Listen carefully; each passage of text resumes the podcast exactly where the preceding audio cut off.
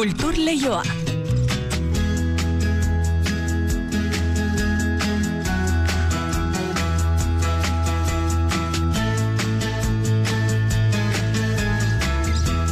Nere izgorrotxategi arratsaldeon. Arratxaldeon inigo. Nien naiz Dublinen egon tirani bai, baina izenburu hori darama bihar Euskal Herrian estreinatuko den antzeslan berriak, ezta? Bai, hori da tentazio antzerki konpainiaren eskutik dator, e, antzoki zaharrera, gabon giroan kokatuta gainera, ego berri gaueko afari berezi batean morgilduko gara, komedia garratz batean hobeto esan da. Marcos Goiko leak idatzitako lehen lan luzea da, Mireia Gabilondo aritu da, zuzentzaile lanetan, zuzendari lanetan, eta aktore lanetan ere hariko da Gabilondo, inigo aranburu, inigo azpitarte eta itziber garmendiarekin batera. Euskarazko estrenaldia bi bihar izango da iluntzeko zazpitardietan, donostiako antzokizarrean, eta asteburuan gaztelerazkoaren estrenaldia ere eskainiko dute. Ena izinoiz Dublinen egon. Baina gaurko saioan antzerki kontu gehiago ere baditugu, Markelin taldearen mamut kale ikuskizuna antzokietan eskaintzeko moldatu baitute. Mamut lanaren moldaketaren inguruan edota oroar Markeline konpainiaren jardunaz, azalpen gehiago jasotzeko gurekin espero dugu minutu batzu barru kulturleioko Bilboko estudiotan Jon Kepa Zumalde Markeline antzerki taldeko kidea. Asteburu honetan baina badira beste amaika itzordu musika zari ganela esaterako ertzainak taldeak bere agur kontzertuen artean azkena eskainiko du gazte izen mendizabalan. Bihar hartxaldeko zortzietan hasiko da kontzertua baina egun osoko jai egun aurre ikusi dute. Eguerden aiotz plazan ertzainaken tributu taldeak txalainak izanekoak kontzertu eskainiko du eta arratsalean gonbidatu asko espero dira mendizabalako holtzan ertzainak taldearekin partekatuz. Bestelakoetan gazteizko zaz kulturespazioak ikimen berria jarriko du martxan bitxikerien kabinetea lau artisten lanak erakutsiko dituzte, formatu txikiko artelanak, artisautza, diseinua eta arte uztartzen duten objektuak eta salgai ere izango dira. Honekin zaz kulturrek arte garaikidea jendearen eskura jarri nahi du publiko berria erakarriz. Bitxikerien kabinetea gaur zabalduko da, arratsaldeko zazpiterdietan. Eta Euskal Autonomia Erkidegoko zinea eretuen egoerari ere erreparatu nahi diogu. Indarra berreskuratu dute 2008 bigarren urtean, diru sarrerei eta ikusle kopuruari dagokionez, aurreko urtearekin alderatuta. Hala ere, pandemia aurreko egoeratik urrun daude oraindik. Pandemia aurreko referentziazko urtea 2000 eta emeretzia hartzen baita, eta diru sarreren euneko berrogei eta bolikoaren euneko berrogei eta iru gutxiago dute.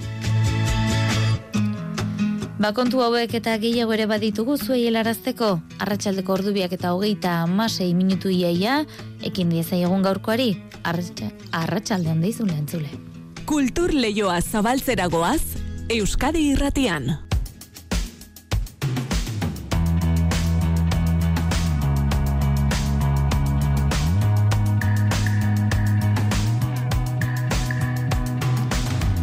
Atarian esan dizuegu, ertzaina kentzutean bere ala dantzan jartzen diren eh, herritarrek egutegian gorriz markatutako eguna dutela heltzear.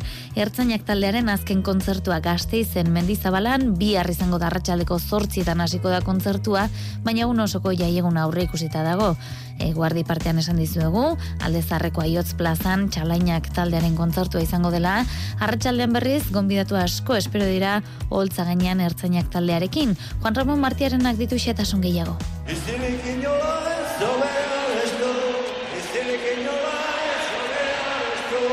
Gainera mundu zarrak musika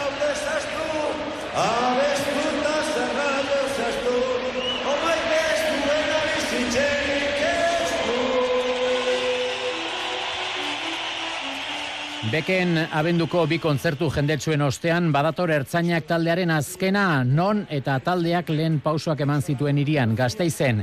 Taldeko kidek diote zorra zutela arabako hiriburarekin eta erregeguneko kontzertuarekin kitatu egingo dute zorra hori.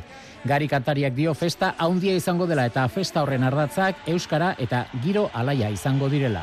Zainak aitzaki bezala hartuta nahi dugu festa borobil bat osatzea, egun osoa gai goiza bai atzaldean, baita ere kontzertuaren aurretik euskera izango da ardatzen nagusia, giro alaia izango da ardaz nagusia, Ertzainak taldea hasi zen garaian gazteizen loraldi kultural eta politikoa bizi izan zen eta garai hartako girori ere omendu nahi du taldeak kontzertu honen bitartez. Kontutan izango dugu baitare lagaroia markadan gazteizek ze suposatu zuen, hau da estanda kultural, soziopolitiko, artistiko horri de nolabaiteko omenalditxoare egiteko asmoa dugu.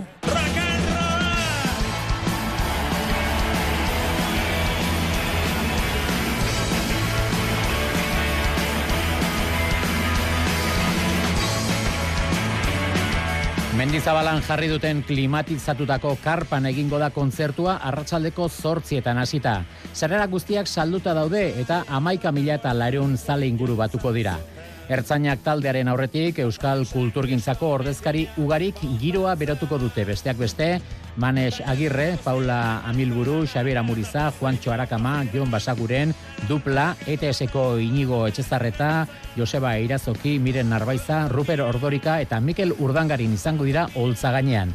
Miren Narbaizak esan digu ilusio haundia egiten diola kontzertuan parte hartzeak eta emozioz beteriko ikuskizuna izango dela ilusia handia egiten dit. Azken fina olako zitak atzera begirakoa diralako, baina baita ere, ematen dizute aukera konektatzeko bere garaian horren beste salek eta e, bizizan zuten e, momentu haiekin. Eta ez dira izan ere igual gehien entzun den taldea ertzainak, baina bai gerora ezagutu ditudanak, eta egia esan konturatu nahi perla ederrak, egin zituzten bere garaian, ate asko zabaldu zituzten, ez euskal kulturaren zat, euskararen zat, musikan bertan ere ez da, eta beraz, ba, izango da nik uste oso, oso festa berezia, emozio handikoa, eta guretzat, ba, aukera oso polita ez, hori bertati bertara bizitzeko eta barrutik batez ere bizitzeko. Miren Narbaiza, Jon Basagurenekin batera igoko da holtzara eta guztira hiru kanta abestuko dituzte bien artean. Jon Basaguren eh, pasaren eta izaki garrenakeko kidearekin batera igoko naiz holtzara eta nik maizen bat, berak bere beste bat, eta gero elkarrekin bersiotxo bat prestatu dugu. Ia, ia lehenengoa gara, festa hasieran eta nahiko nuke jendeak kutsi kalea pixka batatzean utzi eta horbiltzea, eh? bestela egongo gara laukatu. Beraz, etorri daitezela eta bertati hortara ikusi izatela.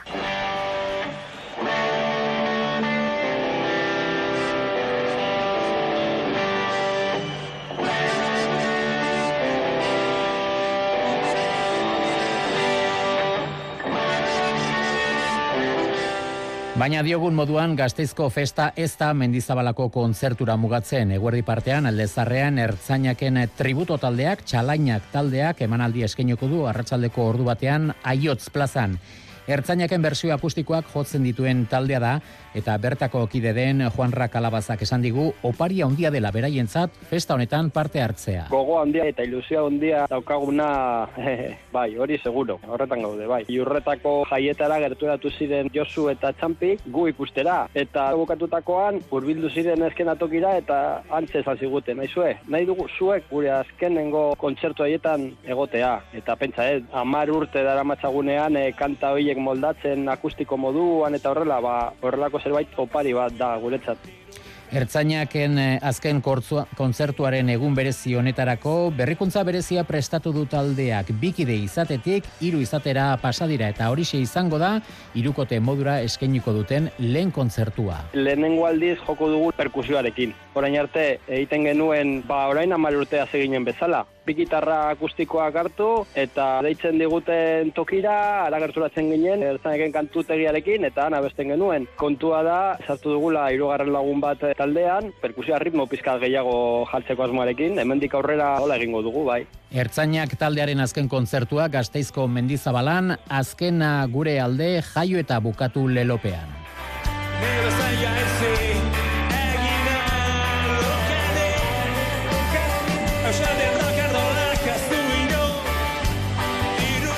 Bagoaz musikatik beste kulturesparru batera gazteizko zaz kulturespazioak ekimen berria jarriko baitu martxan, bitxikerien kabinetea, bertan Koko Riko, Anabel Kinkofes, Eloisa Montoia eta Ernesto Iri arte artisten lanak erakutsiko dituzte, formatu txikiko artelanak dira, artisautza, diseinua eta arte uztartzen duten objektuak, eta salgai egongo dira gainera. Honekin, zaz kulturrek arte garaikidea jendearen eskura jarri nahi du publiko berria erakarriz, bitxikerien kabineteak gaur zabalduko da arratsaldeko zazpiterdietan eta parte hartzen duten lau artistak bertan direla mailu herriozula konta iguzu. Amabost eta amaseigarren mendeetan, hain ezagunak egin ziren kabineteak oinarri hartuta jarri dute martxan zazen ekimen berri hau. Garai hartako kabineteetan, esploratzaileek urrutiko lurraldeetan aurkitutako objektu bitxiak erakusten zituzten, denetarik. Orain honetan berriz, artelanak erakusten dira. Lau artista aukeratu dituzte ekimena abiatzeko. Koko Rico, Anabel Kinkozes, Eloisa Montoya eta Ernesto Iriarte, eta aurkezten dituzten artelanak bereziak dira oso. Formatu txikiko objektu eskultorikoak dira gehienak, artisautza, diseinua eta artea bera uztartzen dituztenak, hiru disiplina hauen mugak lausotuz. Emaitza, beste inon aurkitu ezin litezkeen, objektu artistikoak jendeari eskura jartzea. Iñaki Larrinbe, Zaskultur Espazioko arduradunetako bat da. Artistas que hacen un tipo de producción aparte de su obra artística, este tipo de producciones que van a caballo entre, entre arte, diseño y artesanía, productos que no se suelen ver por ahí. Proiektu berri honek ibilbide luzea izango duela aurre ikusten dute. Momentuz lau artista hauen lanak ikusi eta erosi daitezke. Hauekin osatuko dute urtearen lehenengo seilekoa eta artista hauek pieza berriak jarriko dituzte gainera erakusketan kabinete bizi-bizia izateko. Urtearen bigarren zatian beste artista batzueri irekiko zaie bitxikerien kabinetea. Gasteizko Zaskultur espazioan.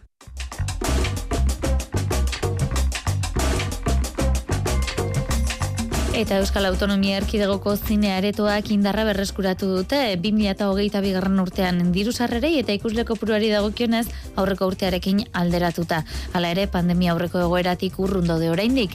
Pandemia aurreko referentzizke urtea 2019 garren urtea da sektorearen zat. Oraindik baina diru sarreren euneko berrogei eta publikoaren euneko berrogei eta iru gutxiago dute. Euskadiko zine aretoen elkarteak plazaratutako txostenean jasotzen dira datu guztiak eta Juan Ramon Martiarenak bildu dizkigu. Euskadiko zinemareto pribatuak indarra berreskuratzen hasi ziren iaz aurreko urtearekin alderatuta batez ere azken hilabetetan. Euneko berrogeita lau onditu zituzten diru sarrerak 2008 bat garren urtearekin alderatuta eta ikusle kopuruak berriz euneko hogeita masei gora egin zuen. Datu itxaropentsu hoiek direla eta susperraldi motel baten hasiera dela uste du ezaek. Hala ere, pandemia aurreko egoeratik urrun daudela gogoratzen du Euskadiko zinearetoen elkarteak. Sarai Crespo ezaeko kudeatzailea. 2008arekin alderatuta egia da e, oraindik asko geratzen zaigula berreskuratzeko datuak ikusita esan dezakegu dirusarreren euneko berrogeia galdu dutela zinemaretoek eta publikoari dagokionean euneko berrogeita irua. Orduan oraindik sustapena jarraitu behar dugu. Zehatz mehatz Euskal Zinema aretoek 2008an hogeita zortzi koma bat milioi euro biltzetik, amasei koma zortzi milioi euro biltzera igauri dira 2008an eta lau koma zazpi milioi ikusle izatetik, bi koma zazpi izatera. Lurralde historikoen arabera berriz, 2008 eta hogeita bi urteen arteko alderaketan, gehien galdu duena araba izan da, euneko berrogeita lau egin baitu bera diru bilketak eta euneko berrogeita zazpi ikusleek. Bizkaian berriz, diru sarrerak euneko berrogei jeitsi dira eta ikusleak euneko berrogeita iru, eta gipuzkoan diru bilketa euneko hogeita mazazpi eta ikusleak euneko berrogei murriztu dira. Egoera honen aurrean eta aipatutako susperraldiari bultzada emateko ezaek hainbat neurri martxan jartzea eskatu dio administrazioari. Alfonso Benegas, ezaeko presidenteak, bi nagusienak aipatzen ditu. Nosotros pedimos que sean 100 días mínimo a poder ir a streaming y que se vean exclusivamente en cine y un apoyo institucional en recuperación de públicos. Amaitzeko, hauetxek izan ziren iaz Euskal Autonomia Erkidegoko zine aretoetan gehien ikusitako bost filmak. Abatarren bigarren zatia, Minionsen azken atala, Jurassic World Dominion, Padre Noimazkeunoren irugarren atala eta Tadeo Jones La Tabla Esmeralda filma.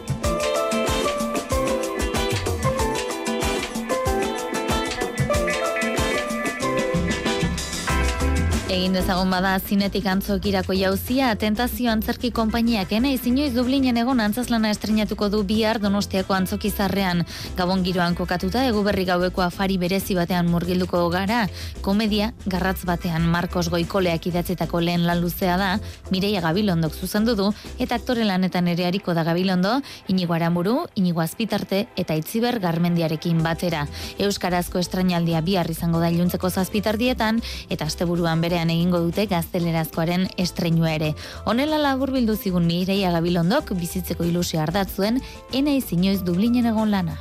Batez ere, ba hori, komedia batean oinarrituta dagola, eta orduan burua hortan jarri behar dugula. Gabon gauean, e, famili bat elkartzen da berriz ere, Oain dala iru urtetan, alaba kanpora joan izan da, e, zera Londresea bizitzea, eta orain bueltatzen da, ba, kriston bronka aukizutelako, etxe hortan, famili, famili artean, eta orain bueltatzen da berriz ere beren eskalagun berezi batekin, eta orduan denok eh, familia guztia hankaz gora jartzen gaituen horrelako gauza batekin, ez? Eta komediak ba, ba, ikuskizunak e, ba, denpora errealean egina dago, osea, feria hortan segertatzen da ikusiko dugu, baina komedia guztiak bezala, ba, bueno, ba, bukaera ba, politia daukala esango nuke, edo gauza konpontzen direla bintzat. Kultur Leioa, Euskadi Irratian.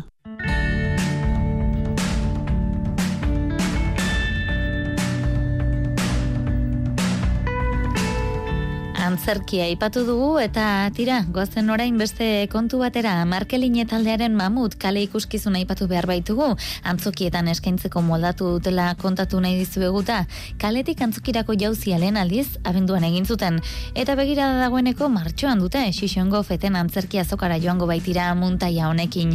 Baina mamut lanaren moldaketaren inguruan azalpen gehiago jasotzeko, gurekin dugu kulturleioko Bilboko estudioetan, Jonke Pazumalde Markeline antzerki taldeko kidea. Jonke Arratsaldeon. Bai, arratsaldeon. Zer modu ongi? Bai, bueno, ongi arratsaldeon esan dut, baina nik bazkaldu bari nahuenez, pues, eh, momentu zondo, baina ez da gitzen noiz arte. Tira, aipatu dugu mamut lanare moldaketarekin aritu zaretela azken aldian buru belarri, baina ongi baderitzozu, oinarritik asgintezke, Markeline konpainia laburrean bada ere azaltzetik, mila behatzirun da, laro gehieta garren urtera inberdu atzera, ez da? Bai, bueno, egia esateko urte bat lehen hau sortu zen, eta mm -hmm. lehenoko antzes lana hor e, sortu zen, gertatzen dena, bueno, ba, hasi baino lehen hau, ba, lehenko, ba, bak hasiera guztia dira, por bat, mm ez dakigula noreño jongo dan asuntoa, eta ikusi zuten, zen horren diken e, aurrera jarraitzen, jarraitzeko gokin eta indarrekin, eta, bueno, gauza kondo e, hasi zirela, orduan erabaki zuten e, eratzea, ez, e, enpresa moduan edo kooperatiba moduan, orduan horregaiti dau data horren e, gora berako, baina, bueno, bai, egizateko, hogeta mazazpi urte dira ja. Hogeita mazazpi urte eta hogeita mazazpi antzaz lan, ez da? Bai, bai, bueno, egia esateko, e, moldaketa honekin ez dakit azkenan egeta ma sortzi zenbatu edo egeta ma zazpi, baina bai, ala di, egia media teatzen zaigu urte e, bakoitzean o, ikuskizun bat. Ez da, marka makala, markeline kompainian alere denetik egite okitzen zaizu, ez da? E, aktore, teknikari, esenografo, dena batera. Ba, bai, egia esateko, bueno, guk e, kompainia lehen sortzerakoan e, horrela hasi ginen eta egia esateko bueno jarraitzen dugu zentzu horretan ez? Alik eta gauza gehienek e, guk egiten eta alik eta pertsona bakoitzaren iritzia kontuan izaten. Orduan e, bueno ba guk kontsideratzen dugu taldea talde moduan ez? Ordun beti gaude ba denok aportatzeko grina edo gogokin eta hori nik uste nabaritzen dela. Mamut ikuskizunari erreparatuta zer kontatzen du? Bueno, egia esateko, e, bueno, gizaki hauen dela, bueno, milak aurte, e, gizaki, gizaki, izan baino lehen hau, e, momentu batean piztileetatik e, iezian doazen hiru pertsona, edo, e, elkartzen dira, eta, bueno, e, beraien e, elkar laguntzarekin, ba, ikusten dute, ba, e, batera, e, gehiago direla, eta aukera gehiago daukatela ba, ba, bizitzan eh, aurre iteko, ez? Biziraupen mundu horretan edo puntu horretan.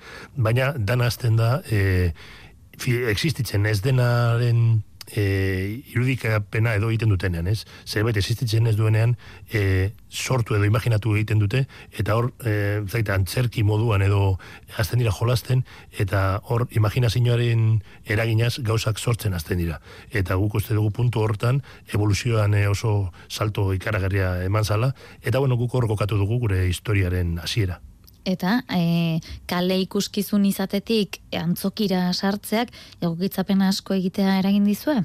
Bueno, lehenengo eta ben saldu behar dugu e, gure ideia, kaleko montai bat egite zala, eta bueno, ala egin genuen, eta hola estrenatu zan, eta bueno, ikusten genuen zan, e, oso sumea zala, oso tiberako e, ikuskizuna zan, oso e, poetikoa, eta momentu batzutan e, kaleak ez zuela laguntzen e, sortzen zen giroan, ez? E, ikuslegoak e, mm, kontzentrazioa berzeuen ikusten ari zana e, gozatzeko, disfrutatzeko, eta normalean, ba, udan badakigu jaien inguruan eta ba, ba, antzerke egiten den plazak eta batzutan ez dira egokienak alako montaiak egiteko. Eta ikusten genuen, eta bueno, ikuslegoak ala esan da ere, ba, bueno, ba, esagatik ez, e, barruan egiteko, edo antzokietan, ba, argiztapen berezikin, eta olakoan, ba, ba, bueno, ba, indarra e, irabaziko zuela orain gehiago, ez? Eta, bueno, egia esateko, bueno, buelta batzuk eman genien, da azkenean erabaki genuen, e, naiz eta gure, gure buruari kompetentzia egin, beste horrekin, e, nahiko berria diela, aurten estrenatutako obra baten, bai, e, hor dauka bere tokia, mm ganbara,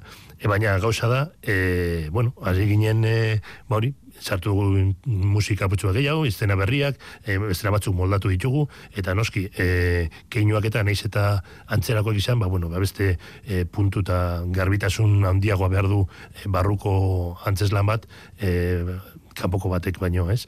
Eta orduan, horrari gara, ari izan gara lanean, eta bueno, gero ba, sartu dugu bai e, proiektzio batzuk, eta bueno, azken batean, e, areto baten barruan e, gehitu dezakezun tresna guztiak, e, bueno, guztiak edo erabaki ditugunak, sartu ditugu, eta uste dugu, emaitza e, irabazi duela. Mm Tira, e, arrera ona izango zuela pentsatzen dugu, eta ez dakigu ba, antzokirako jauzi egiten ari zineten bitarten jaso zenuten, ba, xixongo feten antzerki jaialdira joateko konbita. Claro, hor, hor zegoen zalantza, claro, ez da data ona, ze, claro, esaten duzu, bueno, ez estrenatzen baduzu, gabonetan estrenatu eskero, ba, claro, badaukazu, e, ba, neguko eta udaberriko programazioan ezin zarela iaia sartu, ze programazio edo programaketa gehienak ekinak daudelako. Mhm. Baina, bada, e, gauza hon bat, eta da hori, ez, ba, fetenera salto edo jauzi egiteko aukera daukazula, orduan, bueno, ba, guk e, gure proposamen aurkeztu genuen, eta, bueno, zorionez, e, aukeratuak izan gara, eta hori izango da, gure aurren lana aurkezteko, ba, ba hori ez, zenatukirik oberenetariko bat. Mm Keinu lanean oinarritzen zaretela aipatu duzu, kaleko ikuskizunetan daukazuela esperientzia gehien, e, publikoaren gana zuzentzeko hizkuntza ez duzu etraba zeuek, baina publikoa hizkuntza batekoa edo bestekoa izan, er, ezberdinitasunik bada? Ba, bueno, kalean e, segun zen olako e, lana egiten duzu, ez? Gu badauzkagu e, lan interen, itineranteak eta maskaraekin, eta hor, bueno, testurik ino ezin da, baina e, musika zuzenean e, e, la, laguntzaz e, lortzen duguna da ba, atentzio maila neko altua, ez? Eta jenteak ba, historioan sartzen ez eta historia oso xumea izan. Gero beste batzutan, ba, bueno, gauan eta ba, argiztapena, piroteknia eta, eta musika potenteak az, eta holan, ba, jenteak karo, arreta jartzen dugu eta eta ulertzen dugu, bueno, dana, bueno, dana edo bintzat, e, murgiltzen da, ez? Sentzazio e, korronte edo, edo marea horretan. Mm -hmm. da, ba, ba, ikuslego familiarentzat, egiten ditugunean e, antzeslanak egunez eta eta ikuslerik ikuslegoak parte hartu al izaten dutenean, ba harreta beste gauza bat baina ulermen maila berdina izan da ere, ba beraiek e, ba, jostagarriago daude eta ba, ba, ba umeak azken batean beregin nahi dutena da parte hartu eta jolastu al, alduten e, guztietan, ez? Orduan, ba keinuak e, ulertzen dira edozein e, markoan, baina bai egia da atentzio puntua e, fokalizatzeko ba, batzutan e, indar gehiago edo harreta gehiago jarri behar dugu e, momentu batzutan beste batzutan baino. Mm -hmm. Mamut e, antzeslan aipatzen ari gara, kaletik e, antzokirako jauzi egin duelako, baina mm, ez dakit aurrera begira badituzu erronka gehiago, antzeslan gehiago ere badituzu eskuarten, ez da? Ba, bai, egia esateko usteote buruzari natzaizu, baina uste zazpi obrakin ari garela oraindik, e, karo, dauzkagu, bai gaueko e, kalean egiteko kaueko antzeslanak, bi, Carbon Club eta eta zike, nahiko berria dana bere, eta gero badozkagu, ba, bueno, e, kabalean egiteko ere, ba, ikuslego familiarentzako, txez nature, eta hau izango zana, e, gure kaleko obra berria, ikuslego familiarentzat, ba, bueno, ba, orain bihurtu dugunez, e, antzokirakoa, pues, mm, oin behar duguna da, beste bat, e, datorren urterako berri berria izan da, orduan buru belarriari gara orain e, jotake e, urtarria hartu dugu horretako dedikatzeko, ba, obra berri hori, haber lortzen dugun udarako prestatu, ez? Eta bitartean, ba, bueno, ba, ikuslegoko, ikuslego familiarentzako daukagunak aretoetan, ba, bai ganbara, kruso eta eta, eta, eta, eta, beste batzuk, bueno, eta imamut noski, e, ba, hortze dauzkagu, ba, antzesten ere, orduan, horari gara, ez? Aber, denbora garaiz, ari daukagun estrenatzeko edo edo lortzeko bintzate osatzea obra berri bat, ba, ez da ginik e, maiatza ekainerako, Mhm. eta orduan, ba, bueno, ba, hortan ari gara orain. Ba, Jon Kepa Zumalde, Markalinean zerki konpainiako kidea eskerrik asko gaur, Bilbora gure kulturleiora hurbiltzearren zorterik onena, ia denbora ematen dizuen, nahi duzuen guzti hori egiteko, eta guk eh, hemen gustura kontatuko dugu, ba, antzeslan berriak pres dituzuela, eta jendeari zer eskaini badaukazuela. Ondo izan eta nahi duzuen arte? Mila esker zuei, horren arte.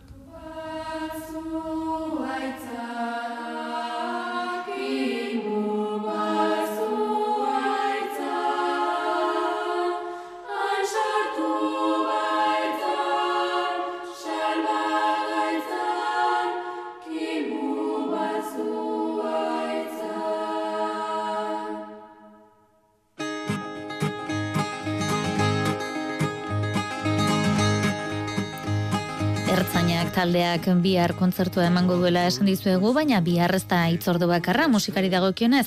Benito Lertxundik Donostiako kursalen eskainiko duelako bihar iluntzeko zazpitatik aurrera, ba kontzertua egun berezia izango da, laurogeita bat urte beteko dituelako bihar bertan. Ospakizun giroa izango du kontzertuak, bere azken diskoak zioen gixan, baina bizitza ospatzeaz gain, adimen askeren aldarrikapen ere zabalduko du ziur lau aizetara. Azenzara kontua zen, ba, azkenian gauzak ulertzeko edo gauzei antza emateko, bakoitzak duen laboratorio bakarra bere burua duela. Eta etortzen diren antolamentu guztiak eta honi lotuak eta sineskeri bati lotuak eta hau eta antolatzen direnean, bak adimenak ba, bere askatasuna galtzen duenean, adimen izateari uziten dio eta ordu mentalidade bihurtzen da. Eta mentalidadean, mentalidadetan, ba, badire balore deituriko nola baiteko arraudi bideak edo ibili, ibili beharren gertatzen da bat. Hori dela eta bizitza. Horixe ba, Benito Lertxundiren eh, testigantza bagoaz honen beste zenika eta realizazioan, Xabira Ola eta Jose Alkain aritu zaizkigu gaur, orain albisteak, eta ondoren kantu kontari Josein Etxeberriarekin. Urren arte, ondo izan eta zaindu. Ibaiak eta bihotzak Eta nola indarrak hartzen zituen Argian eta ekaitzan